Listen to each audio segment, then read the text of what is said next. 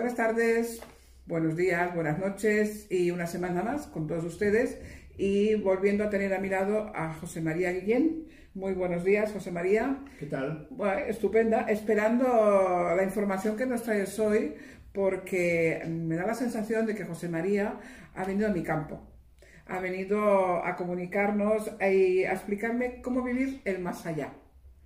Eh, eso para mí es muy importante porque sabéis que es el tema que siempre toco y hablamos del más allá, de la esencia, del alma y muchas cosas. Pero a José María, como psicólogo, quiero que me lo expliques o como persona, como te guste. Cuéntamelo. Bien, primero explicaré eh, un poco el porqué. ¿El porqué de, ese título? De todo esto, ¿no? Eh, yo en mi libro, El Quinto Cerebro, mm, doy un enfoque, digamos, racional, objetivo, eh, basado en, investigación, en evidencia científica. ¿Vale? Como psicólogo, como, como sanitario y, como persona, pues, que, racional. Eh, sin embargo, yo como persona privada también, también tengo otras necesidades, otros pensamientos, como todo el mundo. Sí, sí. Eh, entonces una cosa no quita la otra. No, por supuesto que no. Eh, tiene que ser complementario porque somos, pues, eh, materia y espíritu, ¿no? Muy bien. O sea que está todo ahí, es innegable. Entonces, incluso mi próximo libro, a ver si lo empiezo pronto, será más espiritual y no tan científico, como este y ahí abordaré un poco esos temas que hoy me gustaría pues iniciar. sí, lo que se llama en general el más allá, ¿no? Muy bien. Eh, bueno, pues entonces eh, simplemente, a ver, es un tema tan amplio que, que podemos empezar por, por, muchos sitios. Bueno, podemos empezar ¿Eh? por muchos puntos y seguiremos muchos programas hablando. lo, primero, lo primero sería plantearnos aquella pregunta existencial tan, mm. tan famosa que supongo que más o menos todo el mundo se ha planteado quién soy, de dónde vengo, a dónde voy, o incluso preguntas como pueden ser eh, ¿qué hay detrás de la muerte? ¿A dónde regreso después de morir? Para mí es un regreso. Exactamente. Eh, son ¿qué hay más allá? Entonces, es tan vasto, tan amplio. Sí, pero evidentemente nuestra capacidad de comprensión es muy limitada.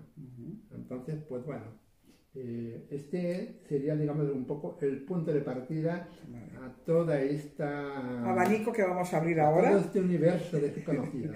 Piensa, este universo es desconocido, pero cada día mucha gente se va acercando y va encontrando las respuestas que busca, la información.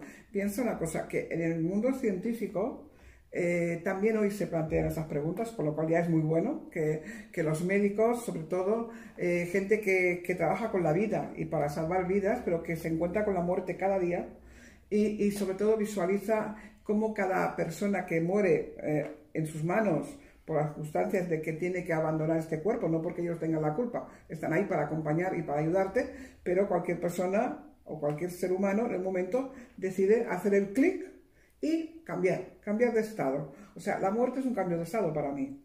Y, esa persona y esos médicos han empezado a ver, a ver que hay una diferencia. Hasta en esta cosa tan curiosa que dicen, el alma pesa 21 gramos. Porque el cuerpo, eh, una vez fallece el ser humano, eh, cuando por ejemplo va a una intervención se te sabe cuándo pesa para poder administrar pues, los medicamentos y sobre todo la anestesia correspondiente al peso. Pues cuando ese ser fallece, pesa 21 gramos menos. Y a todo el mundo le pasa igual. Y entonces esto se le, se le pone un nombre que es el peso del alma. Porque el alma ha abandonado el cuerpo. ¿Tú qué opinas? Eh, yo, tal como explico en el libro, mm. eh, tuve una infancia eh, un poco penosa, estaba enfermo de asma y me pasaba más tiempo en la cama que... Que de por ahí. Sí, apenas iba al colegio y, y tal y cualquier cambio de temperatura, que si llovía o polvo o lo que sea, pues ya se me, se me desarrollaba un ataque de asma. Y sobre todo los peores eran por la noche, que me duraban toda la noche, no podía dormir. Y en aquellas largas noches en blanco. Bueno, en blanco mi mente, pero, pero Oscuras, oscuras. todo negro, Todo negro. la oscuridad de la noche. Pues yo ahí empecé pues a notar, a pensar, a sentir de una manera un poco extraña, diferente y tal, ¿no?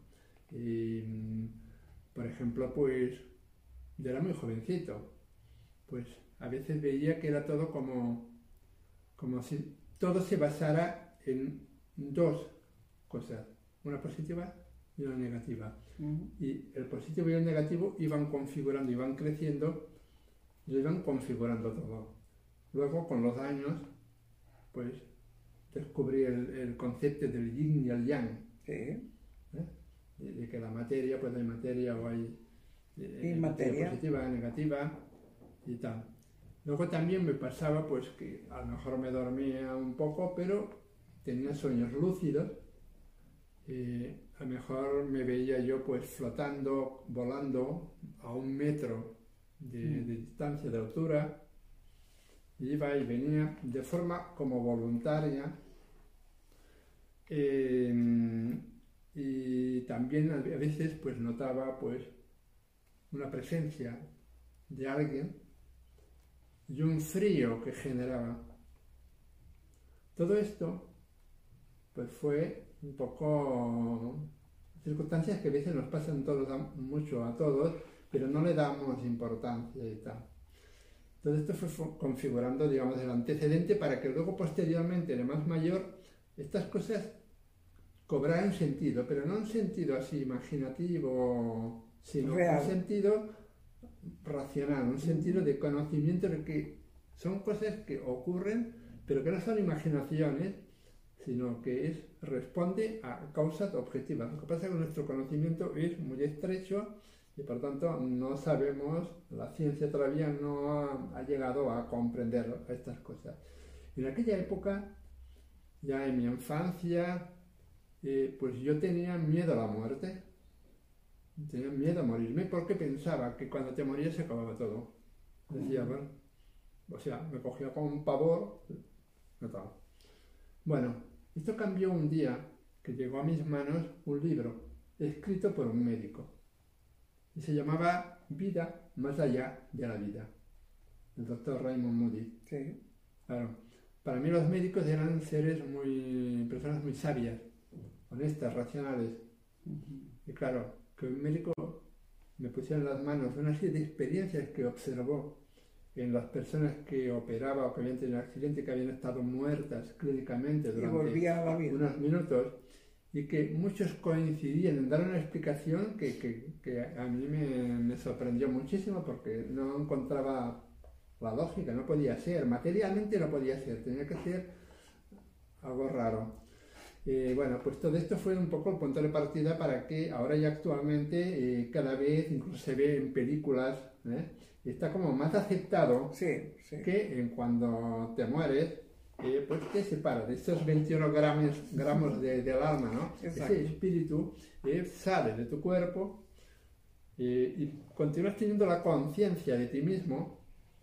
Entonces, cuando sale de tu cuerpo, ves a- a- al A- cuerpo, a, cuerpo abajo, inerte. lo ves abajo. Sí. ¿vale? Ahí y, y tal, ¿no? Y bueno, este hombre, el, el que hizo este libro, el doctor Ramón Moody, pues ponía experiencias como que alguien que había estado, que estaba en una mesa de operaciones allí clínicamente muerto, pues cuando luego volvía, eh, pues podía decir lo que había visto y oído en, la En un habitación de al lado, al lado. a lo mejor estaban sus familiares, del médico, diciendo que no se ha podido hacer nada o que no sé qué, o lo que sea, ¿no? Y entonces, eh, a ver, era inexplicable que una persona que está en una camilla allí, Clínicamente muerto, clínicamente, vuelva. puede decir lo que se habla, lo que hacía la gente en la, en la, en la sala de al lado. Sí. Entonces, tenía que haber una explicación. Eh, bueno, la explicación todavía no se ha encontrado, pero está claro que eh, hay una evidencia eh, de que hay algo, esa alma, ese espíritu, esa energía, ese cuerpo astral, ese cuerpo espiritual, que es independiente, que sale y que perdura, perdura En- y en- a lo mantiene la largo de las conciencia vidas. después de la muerte. Entonces yo cuando pues vi esto, pues ya el miedo después de estudiar un poco más y tal, ese miedo a la muerte me desapareció y sigue desaparecido. Ahí, ahí.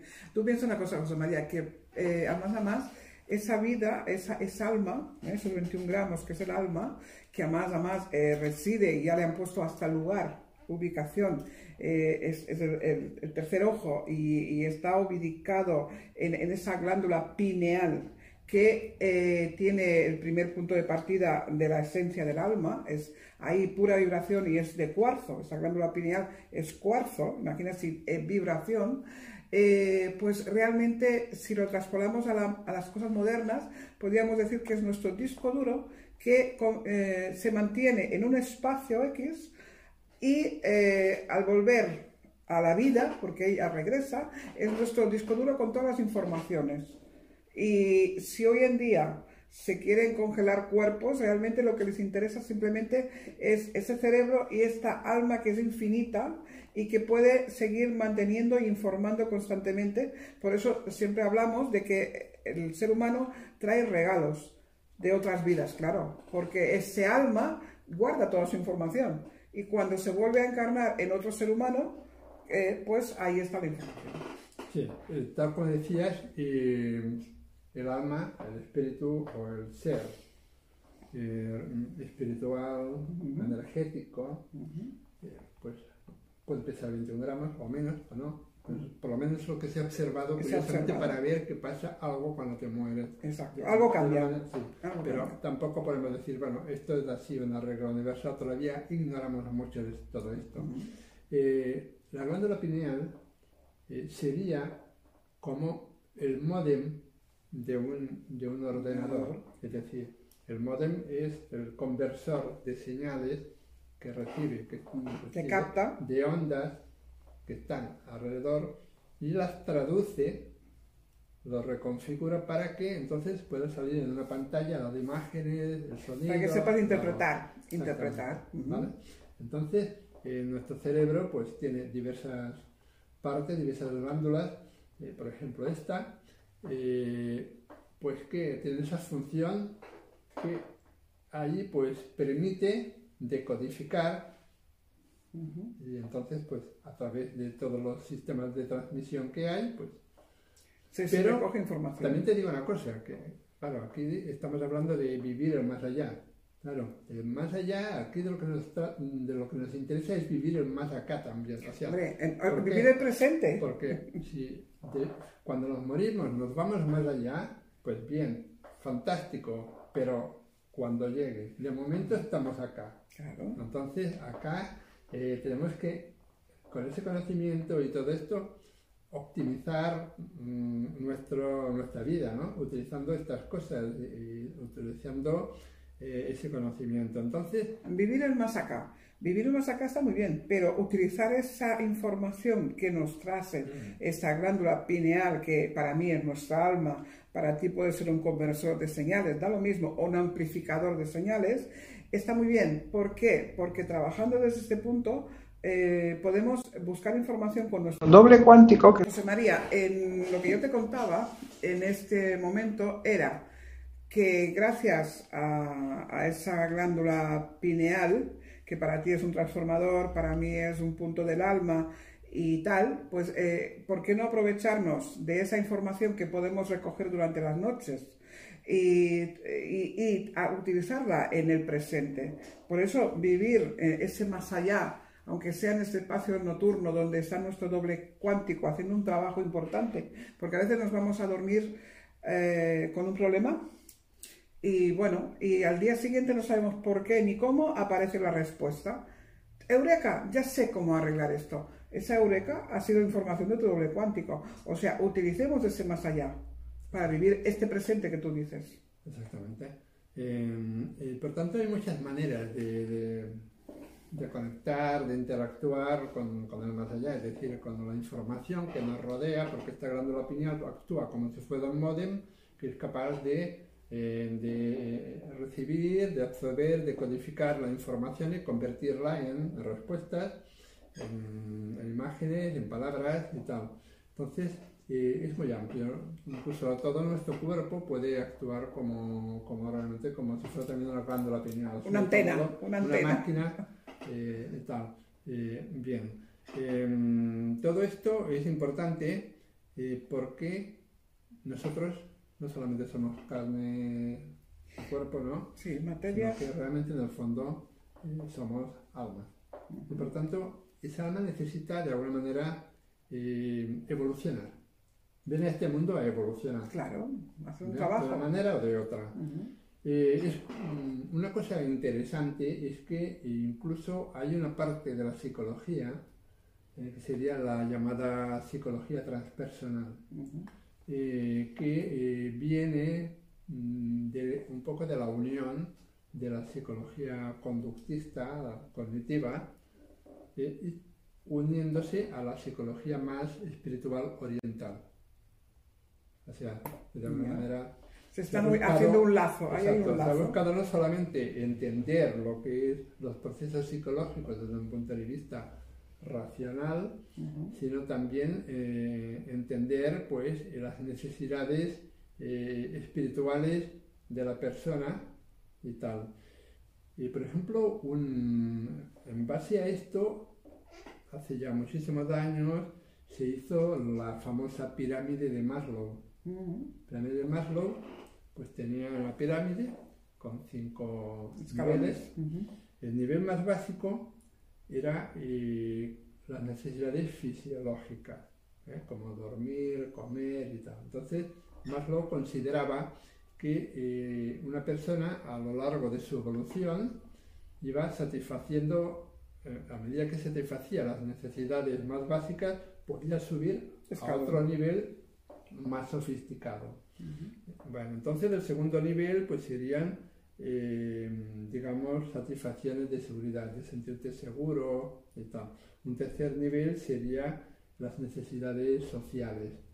Eh, el cuarto nivel ya necesitas algo un poco más sutil de aprecio, o sea, necesitas sentirte apreciado y reconocido. Luego ya cuando llega al último nivel, eh, pues se produce una necesidad más de autorrealización, de espiritualidad y tal y cual. O sea que de alguna manera, mm. Eh, aunque sea inconscientemente, las personas ya vamos Hacia buscando mm. esa espiritualidad, esta autorrealización, por el motivo que sea, ¿no? quizás porque también nos encontramos que que vemos que irremediablemente al cabo de unos años, no se sabe cuánto, pues dejaremos de el cuerpo en este cuerpo. Entonces te vas quizás preparando. Recolocándote. Muy bien, pues esta, esta pirámide pues, fue muy famosa en su tiempo. Eh, entonces, eh, yo lo que siempre he dicho es que en realidad, en lugar de una pirámide, tendría que ser un cono invertido. Es decir, un cono, empieza con la punta y y sube así, mm, en amplitud, expandiendo. Porque vas creciendo, vas creciendo. ¿Y por qué? Pues porque las necesidades más básicas, como es comer, em, dormir. dormir y tal, en realidad son muy pequeñas, son muy mínimas. Muy mínimas. No, no hay una conciencia amplia. La conciencia es tu propia necesidad. Por tanto, se empieza así. Luego se va ascendiendo, ¿vale? Así de forma elíptica y la persona va poco a poco aumentando, ampliando, ampliando su, su conciencia. Y al mismo tiempo va subiendo en esas necesidades que son más sutiles, más amplias y tal, y que al final van hacia una espiritualidad. Con lo cual, quiere decir que pasa de, se evoluciona de lo material a lo más espiritual y de una conciencia pequeña y amplia a una conciencia mucho más, amplia, más acorde con, eh, con lo que toca, con lo que toca en ese momento. además, además, mira, eh, eh, date cuenta que cuando estás arriba de esa pirámide tan amplia, ya casi te desconectas de esas necesidades tan básicas como son el comer, como son el dormir. Los yogis, por ejemplo, ya no necesitan comer tanto, no se conectan tanto a la materia, o sea, cambia totalmente. Sí, eh, esto claro, cada persona es diferente. Ya, ya, ¿eh? pero... pero... la tendencia natural debería ser esta, ¿eh? que cada vez valores más ciertas cosas inmateriales que no lo material, ¿vale? Lo que pasa es que ocurre que, por desgracia, la, sociedad no, impone, no va imponiendo estas, estas, eh, estas condiciones de obligan a la gente a que se tenga que estar permanentemente preocupando de satisfacer las necesidades más básicas porque, pues, porque no hay trabajo, porque no hay dinero o por lo que sea. Bueno, pero eso es porque le interesa a las sociedades, a la economía y a todo un sistema que está creado con esas intenciones de mantener al ser humano atado como un ser primitivo, primitivo que se puede controlar. Si ese ser primitivo sube, asciende a un nivel tan espiritual, la sociedad no lo puede controlar, porque ya es libre.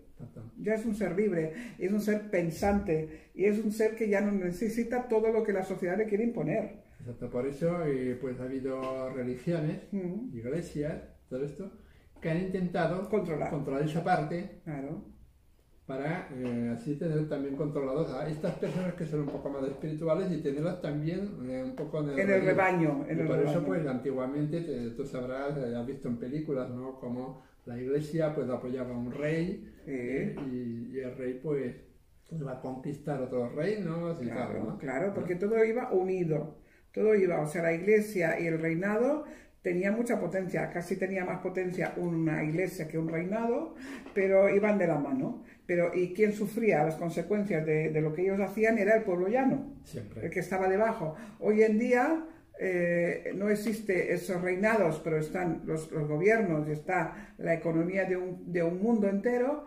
intentando controlar lo que les interesa.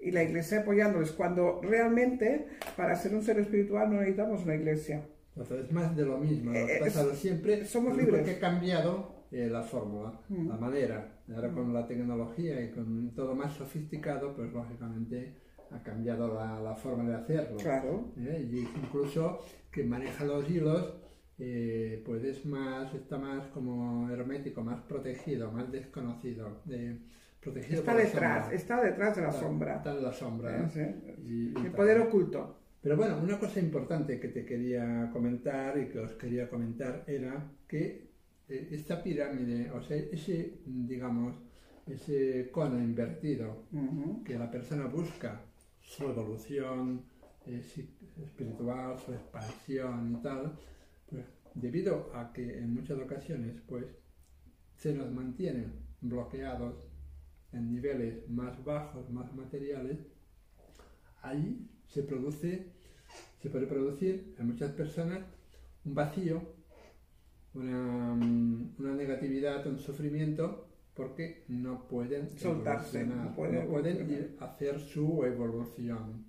Y sobre todo, por, por ejemplo, las personas que son más espirituales, que ya lo son, de, que se nota mucho, mm. como por eso también las personas altamente sensibles, eh, que tienen esa necesidad más, más fuerte, más intensa, pues si se ven obligados por, por razones económicas, familiares, eh, laborales o lo que sea, a reducir su, mm. su crecimiento, eh, su evolución y, mantenerse ahí.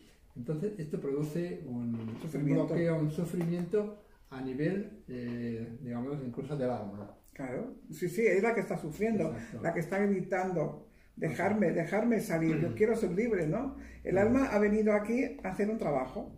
Y por eso a veces cuando acontecen cosas muy complicadas en una vida, y la gente no sabe cómo salir y está como enfadada, por ejemplo, con sus padres, porque no me entiendo con mis padres. Porque yo, como terapeuta, eh, igual que José María, supongo que también les debe contar, eh, a ver, ustedes han escogido sus padres, que sepan, no, no, yo he escogido a mis padres, no, no, ni hablar. Digo, sí, usted como ser humano, no, pero como alma, ha decidido eh, formar parte de esa familia, tener esos padres, tener esos hermanos, para hacer un trabajo de alma.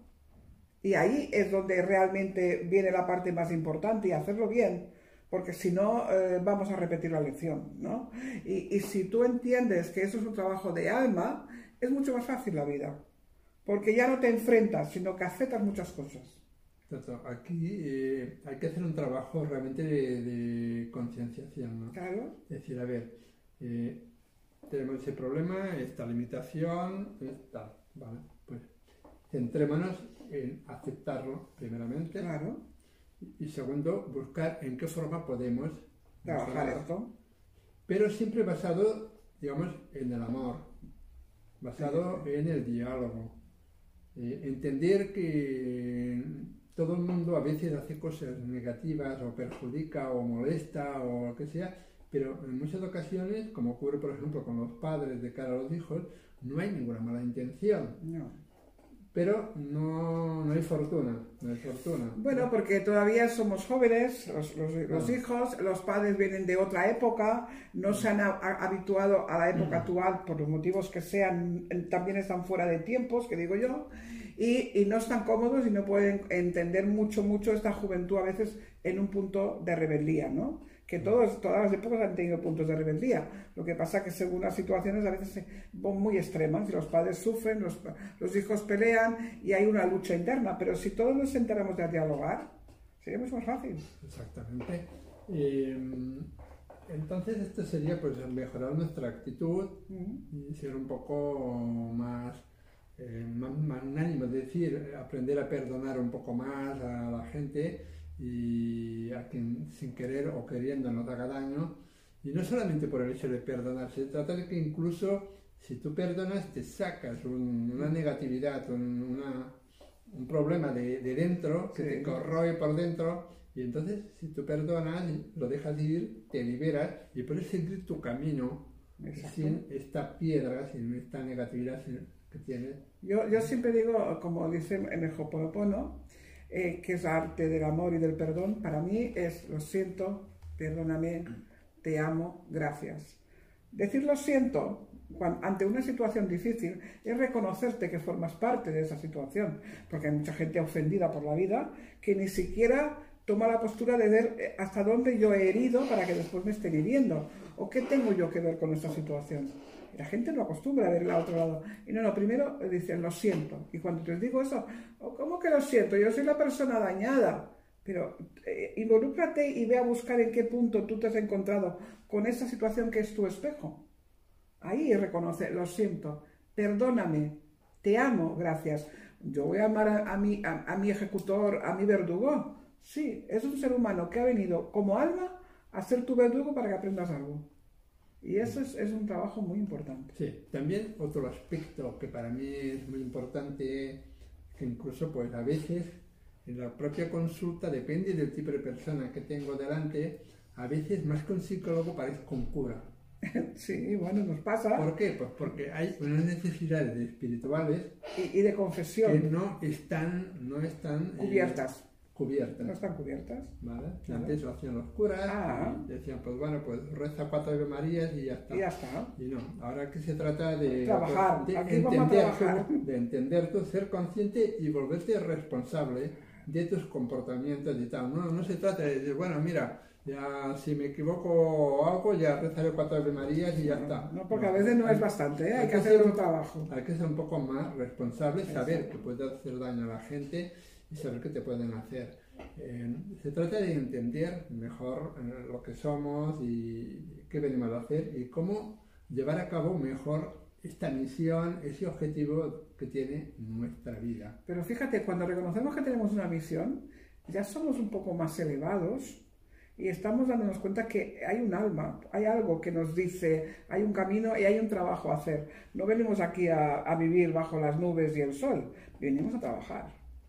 Y entonces eh, hay gente que tiene vidas más complejas y más duras, pero si lo empieza a valorar bajo este punto y esta visión que ahora estamos hablando, a lo mejor encuentra formas de que sea más fácil de llevar la vida. Pues una, uno de los aspectos más, más habituales es que, bien, partimos de la base de que el universo es de energía. Nosotros somos energía, nuestra alma también es energía. Eh, entonces, la energía de información y una energía importante sería si la pudiéramos visualizar en forma de luz. ¿Vale? La energía espiritual, los buenos sentimientos, todo esto, si lo pudiéramos observar, que algunos clarividentes lo observan, sí, sí, sí, para está el aura. de luz, tiene, entonces por eso los, los, santos, vírgenes y tal, pues se les ha pintado siempre pues con un halo de luz y tal. Esto, un aura que tenemos, no vemos, pero tenemos. Entonces, un aspecto muy importante es que eh, esa luz la emitimos nosotros y en principio eh, puede salir o bien de, la cabeza, de, por ejemplo, de la glándula pineal, que sería el halo de, ese, de esa, alma, de esa alma de 21 gramos, ¿eh? o bien del corazón. El corazón, mm, que también es el que siente, el que emite una fuerza electromagnética que es muy poderosa, que además se ha medido, se puede medir. Sí, sí, es tanto que se puede medir.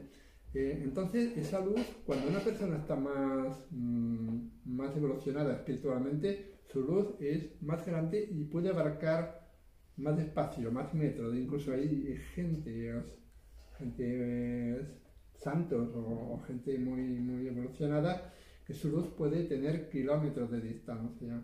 ¿vale? Entonces, eh, por ejemplo, eh, sabemos también pues, que hay seres de luz, sabemos que en función de las creencias de cada uno, pues hay santos, hay vírgenes, hay... Es igual el nombre que le pongas, son seres de luz. Pero todos estos son, digamos, seres de luz, ¿vale? Eh, y esa luz la podemos tener nosotros dentro también. Es decir, por ejemplo, me encuentro a veces que un paciente o una paciente eh, dice, bueno, yo voy eh, una vez al año a, a, Montserrat y le pongo una vela a la, a la Virgen. Muy bien, perfecto. Pero yo le digo, pero piensa que la Virgen no está allí en Montserrat, no es aquella estatua de madera. Está aquello, aquello es una estatua de madera y nada más. La representación. Es, una, una, imagen. Lo que pasa es que está energéticamente, pues bueno, como todo el mundo la venera, pues evidentemente absorbe energía. Pero la Virgen no es esto. La Virgen es energía, es un sentimiento. La Virgen puede estar allí y aquí. Y la puedes llevar tú dentro tuyo si tú la sientes. Si tú sientes su energía, su, su poder, su amor, tú puedes sentirte protegido, puedes sentir su luz, su manto que te protege. Entonces, eh, Pero se trata de, ir con una luz interior. Interior y, sentirte bien. Fíjate una cosa muy curiosa. Eh, hay gente que va a las iglesias, se puede sentir más o menos en paz, tranquila, con una oración y tal. Y hay gente que no sabe por qué, sobre todo la gente que son sensibles, hay momentos que no se siente cómoda en una iglesia. ¿Y sabéis por qué? Porque en las iglesias va todo el mundo a llorar, a dejar sus penas. Y todas esas penas y todas las preocupaciones que lleva cada ser humano a, una, a un lugar, se queda impregnado en esas paredes. Se queda allí. Y si entra una persona sensible, se va a dar cuenta de que no está bien. Y no es porque, porque lo que hay allí no sea bonito, o las representaciones de un Cristo o de una Virgen no sean bellas. Simplemente son las energías que han dejado otras personas. ¿Eh? Entonces yo creo que cada uno podemos tener nuestro propio altar en nuestra casa o, con nosotros mismos, porque eh, hay un libro que yo leí que es precioso, que eh, aparece Jesús y dice, yo prefiero una dos personas, no, ¿cómo era? una persona trabajando que dos orando. O sea, nosotros hemos de amar a través de nuestro trabajo, de nuestra entrega, eh, a nuestros seres em, que están al lado, a quien nos necesite. Eso es realmente amar al prójimo y realmente hacer un trabajo bonito. Eh, el orar, se puede orar en cualquier lugar, no hace falta ir a una iglesia. Bueno, también, también hay quien tiene entendido o no tiene bien entendido que el amor, mm. eh, el, amor bien entendido es sacrificio. También. No es egoísmo. O sea, porque claro, lo que ocurre mucho hoy en día, pues bueno, yo te quiero mucho, te quiero, te amo y tal y cual. Mm pero te quiero para, para lo que yo Necesito, a mí me interese. A mí me interesa. Sí, o sea, es, un dar y un recibir. Si solamente quieres recibir, esta no es amor. No, y además, es egoísmo, egoísmo, total. Y además no va a funcionar, ¿eh? porque cuando se va con el egoísmo por delante, todo tiene un tiempo de caducidad hasta que el otro se da cuenta que te estás aprovechando. Y se acabó la historia, ¿no? En cambio, cuando lo que hacemos nosotros es el amor hacia el prójimo de forma generosa, sin esperar nada a cambio, eh, lo bueno es que cuando, por ejemplo, yo digo con el Hoponopono, yo perdono, yo te perdono, realmente yo te perdono con un punto de egoísmo. Porque tú me has hecho daño y yo te perdono y te perdono para yo sentirme bien. Porque si el dolor que tú me produces va a estar conmigo constantemente, me va a mm, hacer daño y me va a menguar mi energía. En cambio, si yo te aparto de mi campo energético con el perdón que te doy, que te vaya bonito.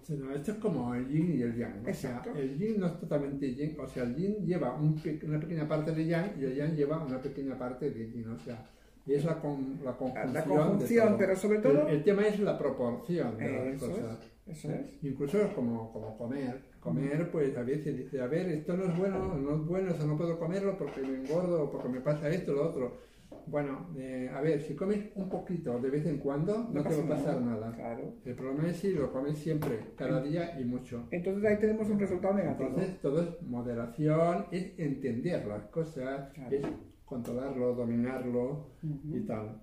Eh, una cosa que, que sí te quería comentar mm, era pues eh, referente a esto que te decía de la luz, la luz interior.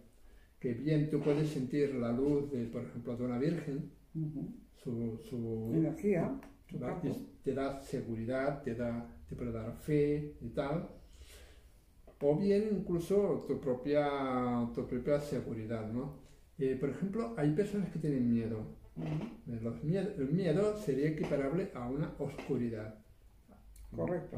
Cuando una persona, eh, por ejemplo, cerramos, la cerramos la luz, pues nos vamos a encontrar intranquilos, desorientados y no sabemos bien bien cómo está, ¿no? En cuanto se abre la luz, pues ya está. Ya estamos viendo y pues podemos controlar. Entonces, cuando una persona tiene miedos, es como si tuviera una oscuridad dentro suyo y lo que se tiene que hacer es abrir la luz.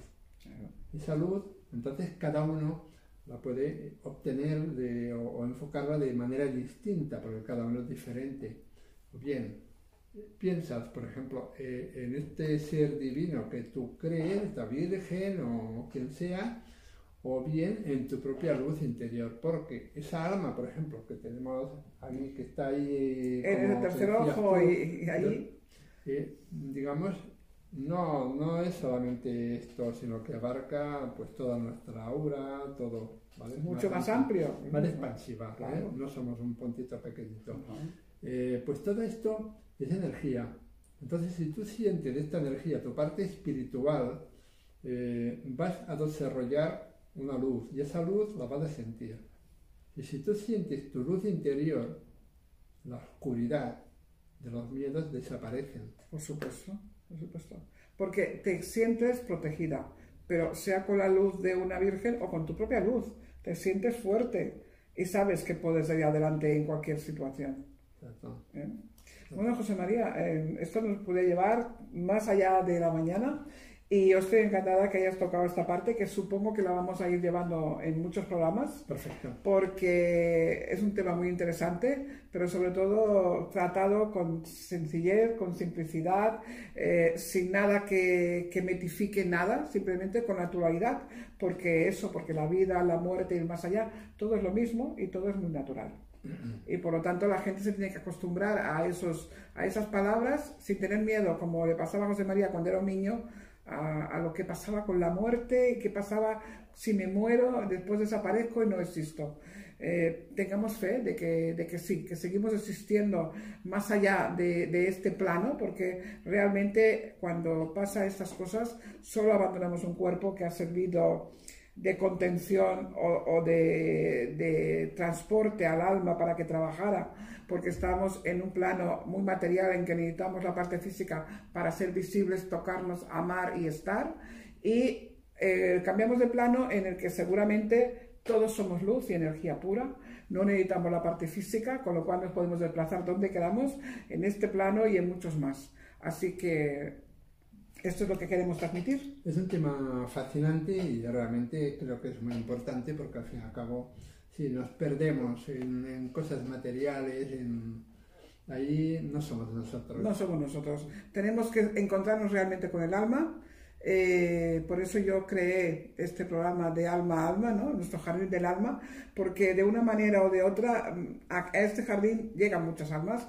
cada uno con sus perspectivas, cada uno con su información, que todas son válidas y maravillosas para mí. y cada uno está vibrando en un plano y hoy José María me ha sorprendido, me ha descubierto ese plano que él tenía tan escondido.